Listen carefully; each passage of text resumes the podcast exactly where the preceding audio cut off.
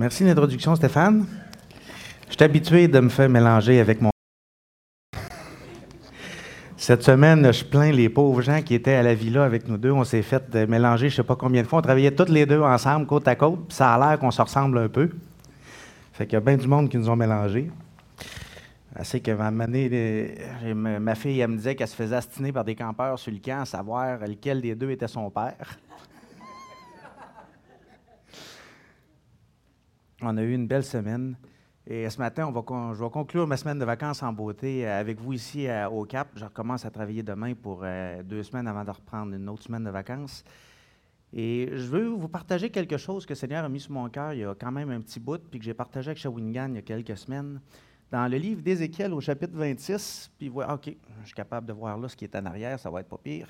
Ézéchiel au chapitre 26, à savoir que Dieu accomplit sa parole jusque dans les moindres détails. Et euh, on va prendre ça sur la trame de fond de ce qui se passe avec la ville de Tyr dans le livre d'Ézéchiel. Mais avant de commencer, je vous invite, on va se courber en prière un instant. Seigneur, on veut te prier ce matin de nous encourager ensemble par ta parole, de nous aider à, à admirer, Seigneur, ta grandeur, à admirer ta personne, Seigneur, et à quel point, Seigneur, tu tiens ta parole. En regardant ce passage-là, qu'on puisse être encouragé et te glorifier, Seigneur. Amen. Alors, euh, mise en contexte rapide, parce que Tyr, l'ancienne Tyr, pas la Tyr moderne, parce que vous savez, il y a une ville aujourd'hui au Liban qui s'appelle Tyr, une ville ultra-moderne. Dernièrement, on souffre un petit peu. Euh, au Liban, c'est pas tant la guerre. La guerre civile est, passée il y a quand même plusieurs années, mais c'est les économies qui est écrasée en ce moment. Mais il y a la nouvelle Tyr et sur le long de la même côte, un peu plus loin, il y a l'ancienne ville de Tyr, ou du moins ce qu'il en reste.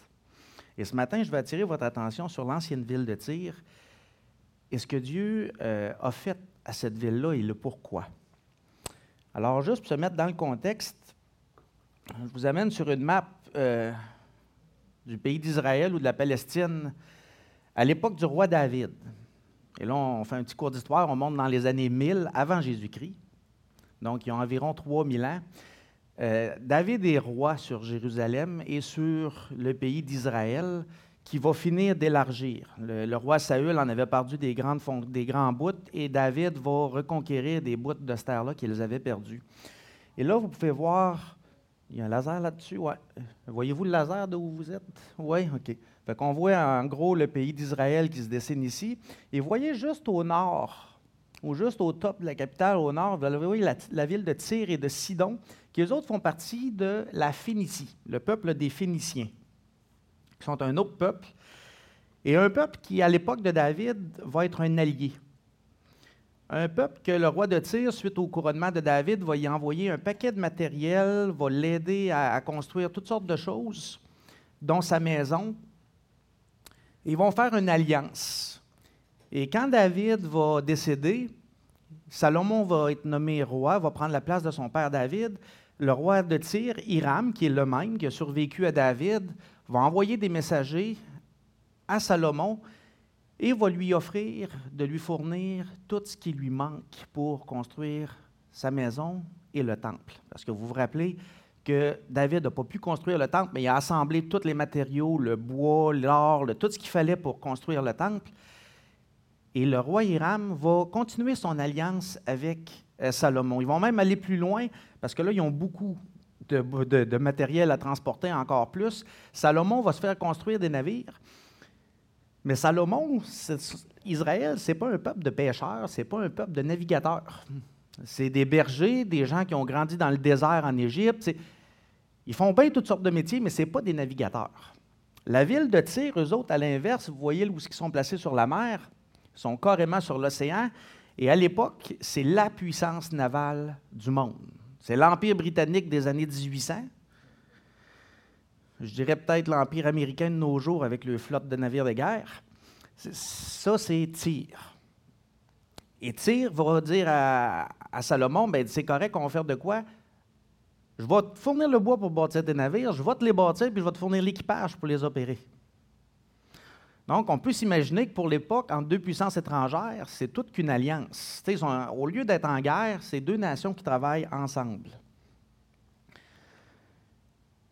Et là, oups, je pense que j'ai sauté une map. Oh, j'ai perdu une map au passage. J'ai une carte de plus qui aurait dû apparaître qui vous montrait un petit peu toutes les routes économiques de l'époque.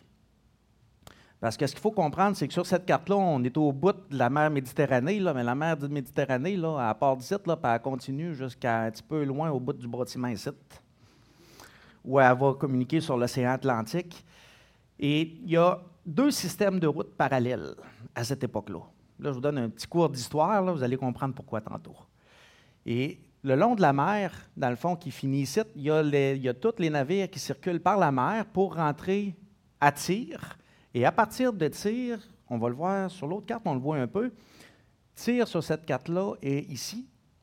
Et donc, les navires qui arrivent de la Grande Mer arrivent à Tir et de là déchargent et peuvent entrer et aller en Égypte, en Arabie. Ils peuvent descendre de l'autre côté de l'Arabie puis du Nil. C'est la route par la mer. Mais ils ont comme de la compétition, parce que ça, c'est le voyage d'Abraham que vous voyez là. Mais le voyage d'Abraham, Abraham n'a pas inventé un nouveau chemin. Il a suivi les chemins qui existaient à l'époque.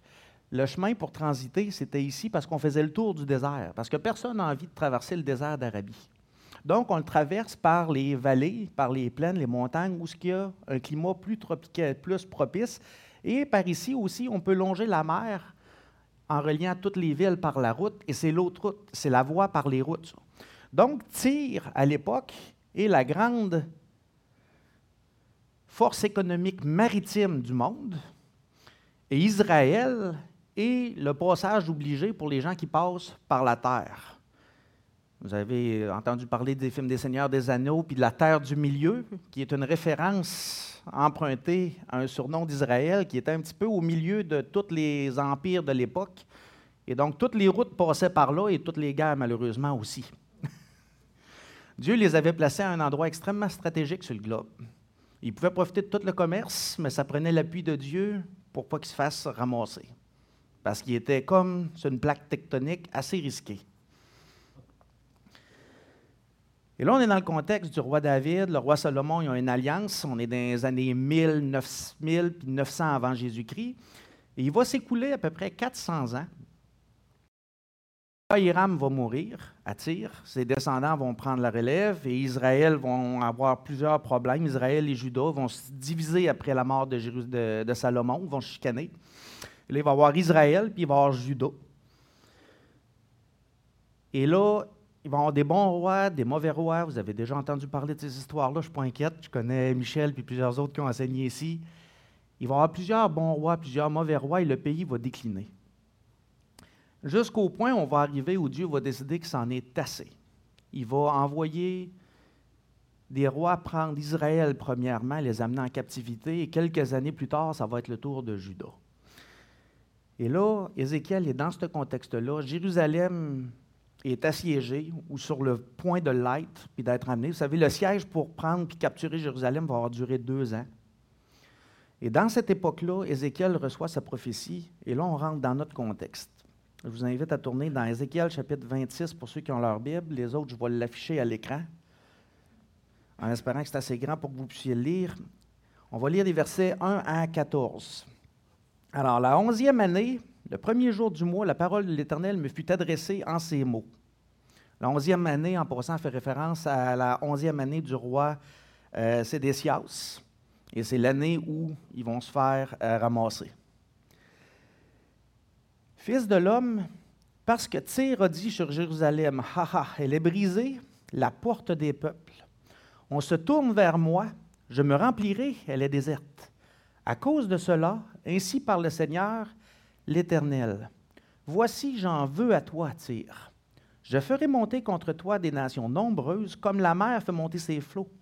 Et elles détruiront les murs de Tyr, elles abattront ses tours, et j'en raclerai la poussière, je ferai d'elle un rocher nu. Elle sera dans la mer un lieu où l'on étendra les filets, car j'ai parlé, dit le Seigneur l'Éternel, elle sera la proie des nations. Ses filles sur son territoire seront tuées par l'épée, et ils sauront que je suis l'Éternel. Car ainsi parle le Seigneur l'Éternel, voici j'amène du septentrion contre Tyr, Nebuchadnezzar, roi de Babylone, le roi des rois avec des chevaux, des chars, des cavaliers, une grande multitude de peuples. Il tuera par l'épée tes filles sur ton territoire, il fera contre toi des retranchements, il élèvera contre toi des terrasses, il dressera contre toi le bouclier. Il dirigera les coups de son bélier contre tes murs, et il renversera tes tours avec ses machines. La multitude de, tes chevaux de ses chevaux te couvrira de poussière, tes murs trembleront au bruit des cavaliers, des roues et des chars lorsqu'il entrera dans tes portes, comme on entre dans une ville conquise. Il foulera toutes tes rues avec les sabots de ses chevaux. Il tuera ton peuple par l'épée et les monuments de ton orgueil tomberont à terre. On enlèvera tes richesses, on pillera tes marchandises, on abattra tes murs, on renversera tes maisons de plaisance, et l'on jettera, jettera au milieu des eaux tes pierres, ton bois et ta poussière. Je ferai cesser le bruit de tes chants, et l'on n'entendra plus le son de tes harpes, je ferai de toi un rocher nu, tu seras un lieu où l'on étend des filets, tu ne seras plus rebâti, car moi, l'Éternel, j'ai parlé, dit le Seigneur, l'Éternel. Et je ne sais pas si vous êtes un peu comme moi, mais quand je lis un passage comme cela, ou plusieurs fois, je vois, car j'ai parlé, dit le Seigneur, l'Éternel. OK, ça doit être sérieux. Pour qu'ils prennent le temps de nommer deux de ces titres, back à back, là, il doit avoir de quoi de sérieux. Mais là, il, répète. Car, car moi, l'Éternel, j'ai parlé, dit le Seigneur l'Éternel. Moi, ça me fait un gros stop. Il y a quelque chose d'important qui vient de se dire dans le passage. Et ce matin, ce que je veux vous partager a un petit peu deux facettes. Il y a qu'est-ce que le texte lui-même nous enseigne, et c'est un assez gros défi de faire les deux facettes dans un avant-midi. qu'est-ce que le texte lui-même nous enseigne?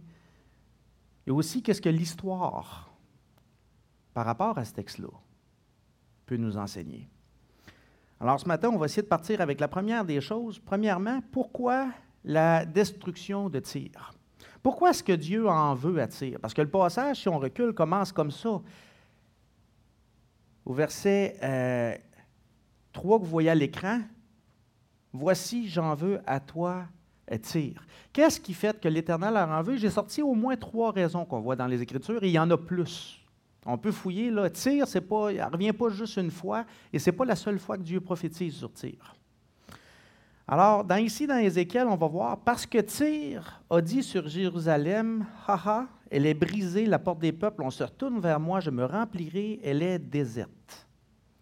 À cause de cela, dit l'Éternel, ou ainsi parle le Seigneur, l'Éternel, voici, j'en veux à toi, tire. Vous vous rappelez, tantôt, je vous ai parlé de Tyr, on va reculer sa petite carte. Il y a Tyr qui est en compétition un peu économiquement parlant avec Israël pour le commerce. Puis pourquoi en compétition pour le commerce? Parce qu'avec le commerce vient les, droits, les droits de douane ou les taxes. Vous savez, on n'a pas inventé les, taxes et les, droits de douane au Canada. Hein. Ça existait longtemps avant nous autres. À l'époque, ça existait. On commerçait, on passait par un port marchand. N'importe quel bateau qui arrivait de la mer, quand il arrivait à tir pour décharger, ben, il fallait qu'il utilise les installations locales. Ça y prenait le monde qui était sur place, la main-d'œuvre qui était là pour décharger son bateau, puis partir avec les caravanes pour traverser le continent. Et le roi de Tyr, veut, veut pas, demandait un montant pour ça ou un droit de passage. Et c'était très, très, très lucratif au point où Tyr était considérée une des villes les plus riches du monde. Il y avait une autre ville qui était quand même assez riche, pas très loin de là, qui était Jérusalem. Parce que Jérusalem aussi avait un roi et était à la croisée des chemins de tous les gens qui se promenaient entre les différents empires qu'il y avait là. C'était l'empire euh, des Assyriens, des, des, des, un certain temps, des, les Moabites, les Ammonites, ils sont comme placés en plein milieu de tout ce monde-là. Fait eux autres aussi, tout le monde qui passe par leur route paye un droit de passage. Parce que sinon, ben, ils se font saisir. Essayez pas de rentrer avec une cargaison à douane américaine sans l'avoir déclaré et avoir bien fait vos papiers en bonne et due forme puis de payer votre part d'impôt parce que vous allez vous faire ramasser. Ben, C'était pareil à l'époque. Et là, Tyr, dans le passage qu'on vient de voir, semble se réjouir du fait que Jérusalem est tombée. Et au moment où ça s'est écrit, Jérusalem n'est pas encore tombée, ça s'en vient. Mais Dieu sait par avance que Jérusalem va tomber, c'est lui qui envoie Nebuchadnezzar chercher Jérusalem. Mais là, ici, il annonce à l'avance sortir, sachant qu'ils vont se réjouir de la situation. Au lieu de, oui, ramasser le commerce, on s'entend, c'est une conséquence normale de la chute de Jérusalem. Mais au lieu d'être dans l'affliction de voir une ville voisine tomber, ils vont se réjouir en se disant Yes, la compétition est tombée, je vais ramasser le jackpot. Et Dieu n'aime pas cette attitude-là. Et là-dessus, il y a un passage, ceux qui ont leur Bible rapidement, je vous inviterai à tourner dans Proverbe au chapitre 24.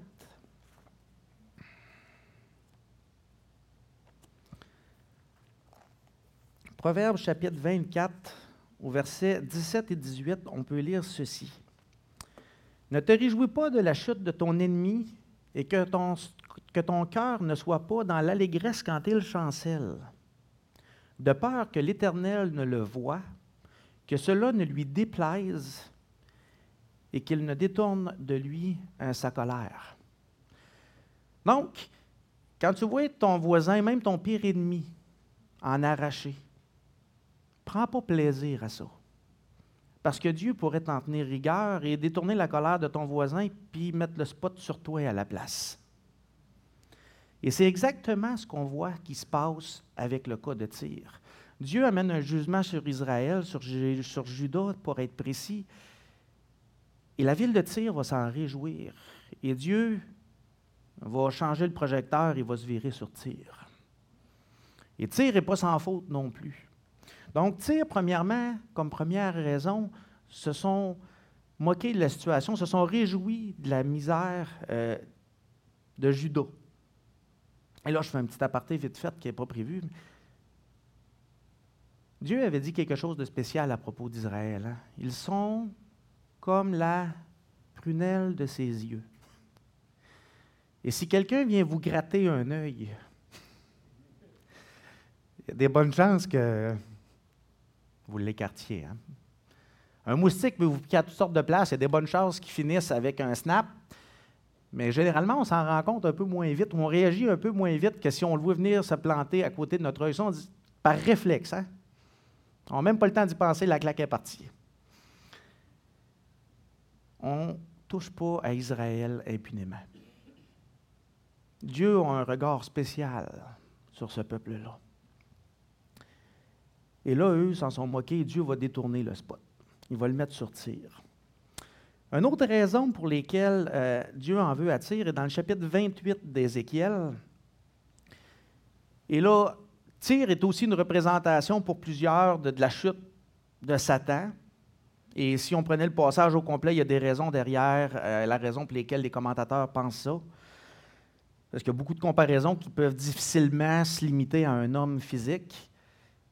Mais en gros, il va lui dire, Fils de l'homme, verset 2, dis au prince de Tyr, ainsi parle le Seigneur l'Éternel, ton cœur s'est élevé et tu as dit, je suis Dieu. Je suis assis sur le siège de Dieu au sein des mers. C'est pourquoi, verset 6, ainsi parle le Seigneur l'Éternel, parce que tu prends ta volonté pour la volonté de Dieu. Voici, je ferai venir contre toi des étrangers. En face de ton meurtrier, diras-tu, je suis Dieu. Tu seras homme et non Dieu sous la main de celui qui te tuera. Donc, une deuxième faute que l'Éternel impute à Tyr et qui va amener sa perdition, c'est son orgueil.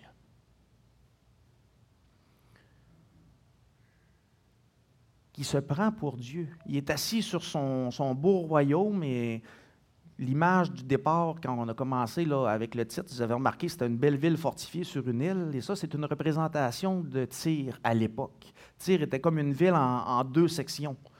Tyr avait premièrement la ville sur le continent, qui était toute fortifiée jusqu'à l'océan, pour ne pas pouvoir être attaquée par les côtés. Et il y avait la partie, la, vraie forteresse qui était sur l'île. Vous avez tout déjà. Qui a vu ici des films du Seigneur des Anneaux? Quand même pas mal de monde. Vous vous rappelez la, fameuse forteresse sur le bord de la montagne, les murailles qui ont l'air à faire 30 étages de haut, puis comment on attaque une ville de même? Là? Ben, c'est un peu ça pour l'époque.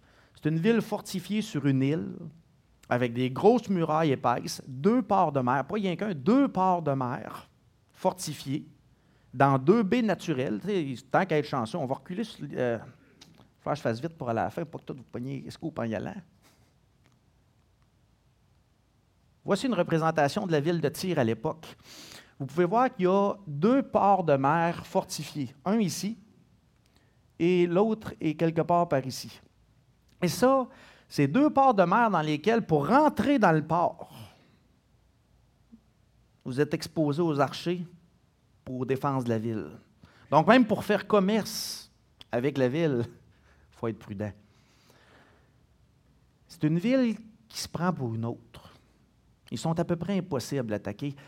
À peu près toute la flotte qui existe dans le monde connu à l'époque travaille pour eux autres. Donc, il n'y a pas grand monde qui peut les attaquer par navire. Et par la terre, ils sont fortifiés. Et s'ils se font attaquer par la terre, ils peuvent se défendre. Parce qu'ils peuvent amener de la bouffe et tout ce qu'ils ont besoin par la mer. Donc, c'est une ville qui est excessivement dure à prendre et attaquer. Et ils se sont enorgueillis.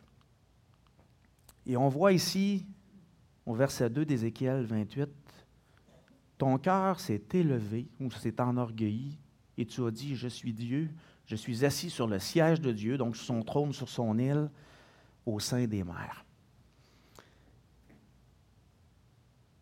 Tu t'es moqué de Jérusalem, ton voisin.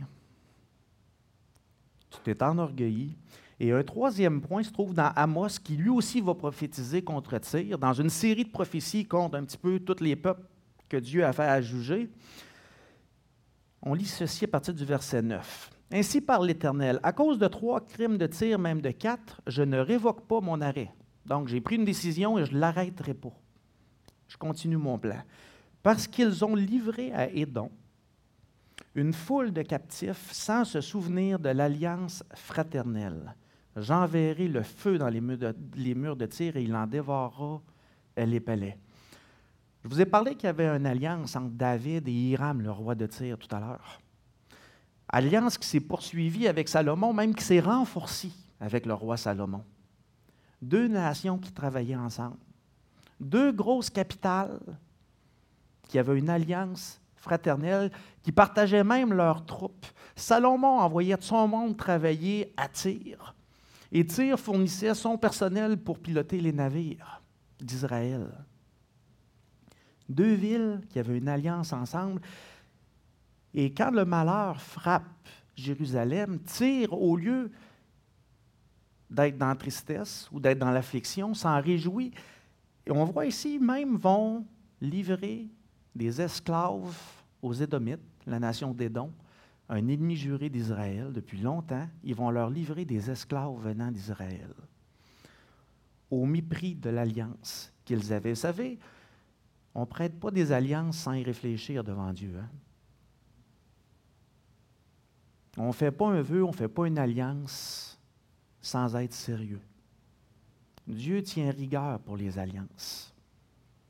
C'est quelque chose d'important à ses yeux. Il ne renie jamais les siennes et il s'attend à la même chose de nous. Et là, on est rendu à trois crimes. Et je pourrais continuer, la liste très longue. L'orgueil, s'être moqué de son voisin, d'avoir livré comme esclave des gens de son voisin, et là, Dieu, en plus d'un paquet d'autres raisons, décide que ça en est assez et qu'il va s'occuper de tir. Donc, pourquoi tir? Pour plein de péchés. Pour assez de raisons pour justifier sa destruction, sa destruction s'en vient. Deuxième point ce matin, comment est-ce qu'il va la détruire?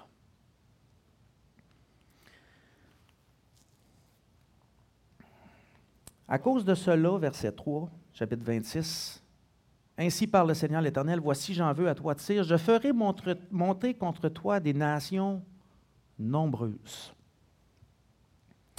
Et au verset 7, voici j'amène du septentrion contre Tyr Nebuchadnezzar, roi de Babylone, et une grande multitude de peuples. Donc, il y a Nebuchadnezzar, l'empire babylonien, et il va y avoir aussi plein d'autres peuples. Et on va le regarder tantôt quand on va parler de l'histoire il y a du monde qui vont venir attaquer Tyr.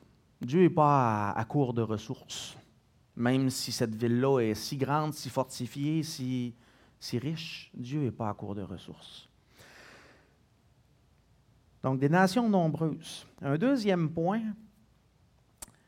Et je vous invite à regarder, il y a plusieurs affaires assez précises décrites. Ils détruiront les murs de tir, verset 4, ils abattront ses tours, et j'en raclerai la poussière, je ferai d'elle un rocher nu.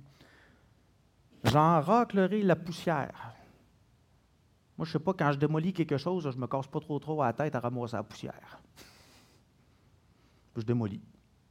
Typiquement, je ne sais pas, j'imagine un roi, moi, qui jette une ville à terre, il va-tu faire le ménage après? D'habitude, il laisse ça à feu et à sang, puis ça finit de brûler tranquillement, pas vite, pendant qu'ils s'en vont. J'en raclerai la poussière. Elle sera dans la mer un lieu où l'on étendra les filets. Prenez note. Abattre les murs, détruire les murs, abattre les tours, racler la poussière, un rocher nu, une place où on va étendre les filets. Car j'ai parlé, encore une fois, dit le Seigneur l'Éternel. Prenons le temps de regarder bien comme faut. On jettera au milieu des eaux tes pierres, ton bois et ta poussière. Je ferai de toi un rocher nu. Il la répète. Tu seras un lieu où l'on étendra des filets. OK? Encore une répétition. Et une chose de nouvelle, tu ne seras plus rebâti. Car moi, l'Éternel, j'ai parlé, dit le Seigneur, l'Éternel. Gros point bien étampé. Personne ne va l'effacer. Donc, elle va être détruite jusqu'à la poussière. On va racler jusqu'au roc. Il ne restera rien. Un troisième point, juste avant d'aller là-dessus. Sa population va être massacrée. Ça, vous l'avez d'un verset 6 à 12. On ne les relira pas toutes, mais je vais repasser une partie. Euh, verset 6. Ses filles sur son territoire seront tuées par l'épée. Ils sauront que je suis l'Éternel. Verset 5. Euh, il sera la proie des nations. Et le fait que Dieu avait choisi Nebuchadnezzar donne une idée assez. Euh, ce serait quoi l'expression? Bone chilling a, fait frémir les os en français? A glacé le sang. Merci. Vous savez, Nebuchadnezzar était connu pour plusieurs choses, dont une, entre autres, c'était d'accrocher le monde sur les murailles puis les écorcher vivants pour qu'ils meurent dans grosse souffrance, puis que tout le monde aux alentours sache à quel point il était cruel. Et que le monde n'ose pas venir le chercher. Quand Dieu choisit Nebuchadnezzar pour aller attaquer quelqu'un, ça ne sera pas chic. Ça va être épouvantable. Et ça, c'est ce qui attend à Tyr.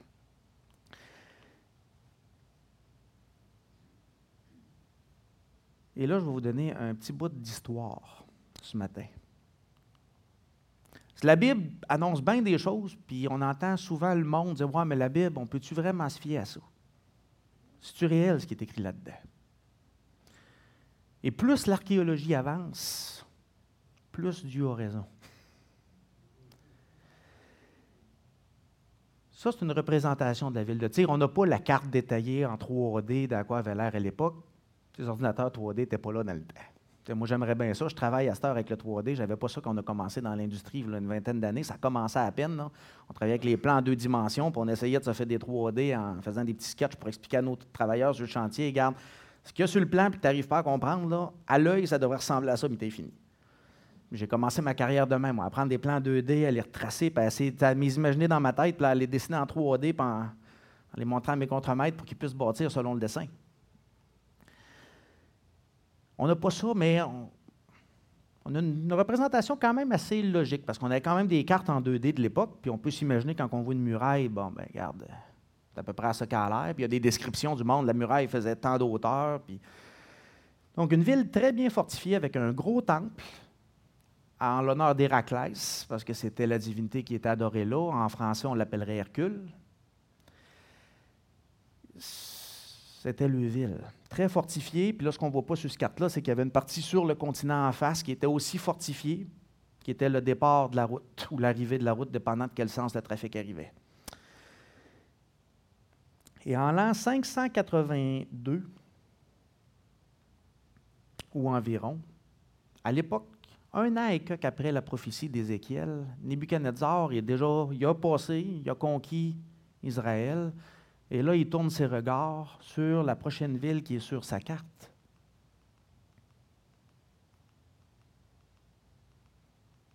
Voyons, on va arriver à la carte. Donc, Nebuchadnezzar, qui s'en vient comme ça, il a traversé, il a monté, il a pogné tout le pays d'Israël. Et là, il tourne les yeux plus au nord et la prochaine ville sur son chemin, c'est Tyr. Et là, il va monter à Tyr et il va étendre un siège. Il arrive sur le continent. Nebuchadnezzar n'a pas une armée de bateaux. C'est un homme qui arrive avec des chevaux puis des soldats de pied, une multitude. Ils vont établir un siège autour de la partie terrestre de Tyr qui va durer 12 ou 13 ans, dépendant de la date exacte. Les historiens s'astinent un peu. Pendant 12 à 13 ans, il va établir un siège. Un siège extrêmement pénible, qui vont couper toutes les vivres, puis l'eau, puis tout ce qui pourrait arriver, et le commerce va en souffrir, parce que là, tire, euh, tu peux arriver en bateau, puis repartir en bateau, mais tu ne peux plus arriver là pour aller sur le continent, pour revenir. Donc, le commerce en partie solide. Et le Canada, après 13 ans de siège, va réussir à faire tomber la ville et à raser le continent. Mais il ne détruira pas l'île les historiens ne sont pas tous d'accord à savoir s'il a tué instantanément le roi de Tyr ou s'il l'a amené captif, mais la Bible semble nous dire dans Ézéchiel, chapitre 29, qu'il est mort. Euh, puis dans 28 aussi, avec le passage qu'on vient de lire. En face de ton exécuteur, tu vas être un homme et non Dieu, devant celui qui va être là pour te tuer. Il va soumettre la ville à un tribut et il va repartir. Mais il ne la détruira pas toute. Puis pourtant, vous avez lu le passage avec moi tantôt. On a lu qu'elle allait être toute détruite jusqu'à roche, jusqu'à ce que la poussière ça plus là. Donc en l'an 586 jusqu'à 573, ils vont être assiégés. Mais Nebuchadnezzar, en réussissant pas à prendre le contrôle de l'île, ne prendra pas toutes les richesses, parce qu'on s'entend que, comme n'importe quelle ville, il y a tout le temps une haute ville puis une basse ville. Vous êtes allé visiter, tout le monde a visité Québec? Il y a la haute ville avec les fortifications, le château, puis tout ce qui venait avec, où ce que le gouverneur vivait avec son élite. Puis il y a la basse ville en bas où vivait le reste du peuple. les richesses, ils trouvaient facilement le chemin pour monter à la côte, mais difficilement pour redescendre. Et c'était pareil là-bas. Les richesses se concentraient sur l'île où c'était plus dur de les attaquer. Et Nebuchadnezzar, ça ne sera pas payant. Ça, on voit ça dans Ézéchiel au chapitre 29. Là, je n'ai pas le passage à l'écran. Ceux qui veulent tourner, partir des. On va y aller. Ézéchiel 29, verset 17. Le 27e année, le premier jour du premier mois, la parole de l'Éternel me fut adressée en ces mots. Donc, on est après, là. Tantôt, on a parlé de la 11e année, vous vous rappelez? Là, on est rendu à la 27e. Donc, c'est passé 16 ans. Donc, il y a eu le fameux siège de 12-13 ans qui s'est passé. La onzième année, donc dans 12-13e année en question, Jérusalem tombe. À partir de la 14e pour la suite, c'est le siège de Tyr. Et là, on est à la 27e année, le premier jour du mois. La parole de l'Éternel me fut adressée en ces mots Fils de l'homme, Nebuchadnezzar, roi de Babylone, a fait faire à son armée un service pénible contre Tyr. Toutes les têtes sont chauves, toutes les épaules sont écorchées, et il n'a retiré de tir aucun salaire, ni lui, ni son armée, pour le service qu'il a fait contre elle.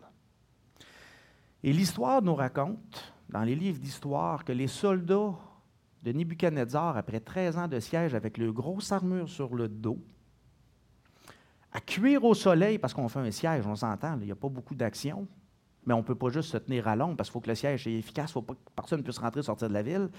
Le chapeau de bronze à la tête ont tellement frotté qu'ils n'ont plus un cheveu. Ils ont les épaules écorchées au sang. Et ça, les livres d'histoire nous le racontent, mais la Bible nous le dit ici aussi. Les deux vont de pair. Un ne dit pas le contraire de l'autre. Verset 19, c'est pourquoi ainsi parle le Seigneur. Voici, je donne à Nebuchadnezzar, roi de Babylone, le pays d'Égypte. J'y ai fait faire une job, mais ça n'a pas été payant, fait que je vais le payer en lui donnant un autre pays à côté. Un pays assez riche aussi. Vous avez tous vu les films sur l'Égypte. C'était pas un pays pauvre, ça non plus. Et il va donner l'Égypte. Et à la fin du verset 19, on dit Ce sera un salaire pour son armée pour prix du service qu'il a fait contre Tyr. Je lui donne le pays d'Égypte, car ils ont travaillé pour moi, dit le Seigneur l'Éternel. Un siège de 13 ans, mais qui n'a pas été payant. Donc, il n'a pas été payant, ils n'ont pas ramassé les richesses. Pourtant, si on remonte dans le texte, dans Ézéchiel, tantôt, on a bien lu qu'il allait la ruiner. Verset 12, on enlèvera tes richesses, on payera tes marchandises, on abattra tes murs, on renversera tes maisons de plaisance, on jettera au milieu des eaux tes pierres, ton bois et ta poussière. Nebuchadnezzar est venu, il a fait un siège de 13 ans, mais ça, c'est juste en partie accompli. Et là, quelqu'un pourrait se demander, est-ce que Dieu s'est trompé? On retourne dans un livre d'histoire et on apprend, on arrive, que la ville sur l'île va avoir son tour. Environ 200 ans plus tard, va naître un autre empire, l'empire d'Alexandre le Grand, qui va aller très vite. On va partir d'un petit peu plus haut au nord. Lui, il arrive au chemin à l'envers de Nebuchadnezzar. Il arrive de l'autre direction. Et quand il arrive à côté de Tyr, il envoie des messagers lui dire qu'il voudrait aller rendre un culte au temple d'Héraclès, offrir un sacrifice, et ils vont y dire c'est correct, mais fais-le dans le temple qui est sur le continent. Parce qu'il y a comme un, temple moins prestigieux sur le continent, puis il y a le plus prestigieux sur l'île, mais ils ne veulent surtout pas le laisser rentrer dans tir. Surtout qu'Alexandre le Grand se prend lui-même un peu pour Hercule. Ils ne veulent pas l'avoir dans le temple à la gloire d'Hercule, puis risquer de déclencher une polémique, puis, c'est correct, mais il y a le temple sur le continent, fais ton affaire là. Alexandre ne le prend pas. Il décide, bon, ben, c'est correct, que vous le vouliez ou non, je vais rentrer dans le temple. Le roi de Tyr ne se casse pas trop la tête. On a survécu à Nebuchadnezzar.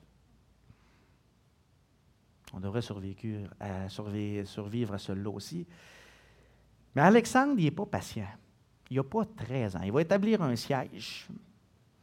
Mais il connaît l'histoire, il a entendu parler de Nebuchadnezzar. Il n'attendra pas 13 ans, c'est pas vrai. Prendre le contrôle du mainland, du continent, ça va y prendre une couple de jours. Ça, c'est réglé. On met ça en arrière. Il met ses yeux sur l'île. Et là, vous voyez, pour ceux qui lisent l'anglais, c'est facile, Alexander's Causeway to Tyr. Il va prendre les fameuses roches, le bois et jusqu'à la poussière des ruines que Nebuchadnezzar a laissées. Il va trouver la spot où ce que la terre vient le plus proche de l'île. Ils vont tout amener puis ils vont commencer à domper et à acheter dans l'eau. Là où c'est le plus proche puis le moins profond, et ils vont se bâtir un chemin vers l'île avec toute son armée. Mais là, plus il approche, plus ça devient compliqué. Et puis là, ils ont besoin de plus de matériel. Fait que là, au début, c'était les plus grosses roches. Là, sont rendues les plus petites roches, la poussière. Tout, on gratte jusqu'à la roche. Tout ce qu'on est capable de gratter, on l'amène. Il faut bâtir le chemin, puis on l'élargit pour être capable de passer. Parce que, mis qu'on attaque, il faut que ça rentre en force. Mais là, comme ils commencent à approcher, le monde sur l'île, à sont à distance de flèches, commencent à lui tirer des flèches. Ils vont se bâtir des tours pour protéger le monde, puis être capable de riposter. Jusqu'à réussir à y aller. Et là, je vous ramène dans, un, dans le texte.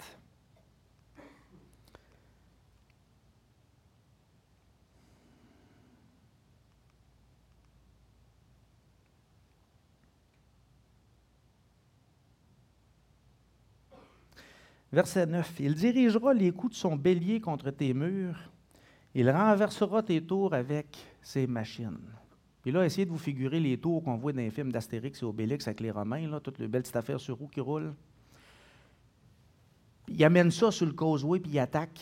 il rassemble une armée de navires pour l'attaquer de la mer et de la terre en même temps. Et en moins de deux ans, la brèche va être faite. Alexandre le Grand rentre sur l'île et il la démolit au complet. Il a scrépé jusqu'à la poussière pour faire son pont. On va retourner où on était rendu. Voici une photo moderne de la ville de Tyr, ou de ce qui en a été reconstruit. C'est plus vraiment la ville, c'est rendu une banlieue pour les riches de la ville de Tyr, qui est 20 km euh, plus au nord sur l'ancien site de Sidon. Et c'est beaucoup plus large que c'était à l'époque. L'érosion, la sédimentation, puis tout a fait son travail. Il manque même la moitié ou presque de l'île qui était ici et qui, avec les années, s'est enfoncée dans l'eau. Quand on lisait tout à l'heure que la ville allait être submergée par les flots. Jusqu'au moindre détail, la prophétie s'est accomplie.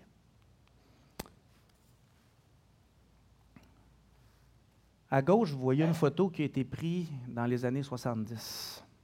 Qu'est-ce que les gens ont dans les mains? Des filets. Qu'est-ce qu'on a lu tout à l'heure? Qu'il allait être un roc nu, une place où on étend les filets. Pourquoi? Parce que quelle meilleure place pour faire sécher des filets et les réparer que c'est une belle roche flatte où ce ne se remplira pas toute de poussière? C'est la photo de droite. Vous voyez les belles colonnes qui ont été tirées dans l'eau, qui sont encore là aujourd'hui comme témoignage du passé.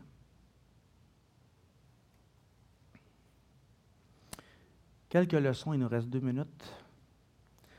Dieu n'a pas changé. Il s'attend toujours à ce qu'on ne prenne pas plaisir quand notre voisin ou même notre pire ennemi a de la misère et en arrache. Prenons garde, ça pourrait se tourner contre nous. L'orgueil a entraîné la chute de tir aussi. Prenons garde que l'orgueil ne soit pas trouvé dans nos vies. Et ça, c'est un, un ennemi personnel à moi, ça. C'est quelque chose avec lequel il faut que je me batte parce que ça me vient, ça me coule dans les l'orgueil, naturellement. Prenons garde que l'orgueil ne soit pas trouvé chez nous. Et quand les voisins sont dans la misère, Tire les ont vendus en esclavage, Dieu s'attend à ce qu'on aide les gens autour de nous, pas qu'on prenne avantage de leur malheur.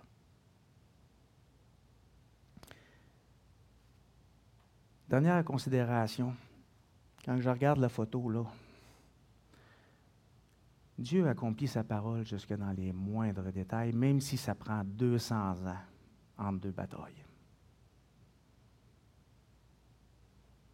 Il reste plusieurs promesses à accomplir.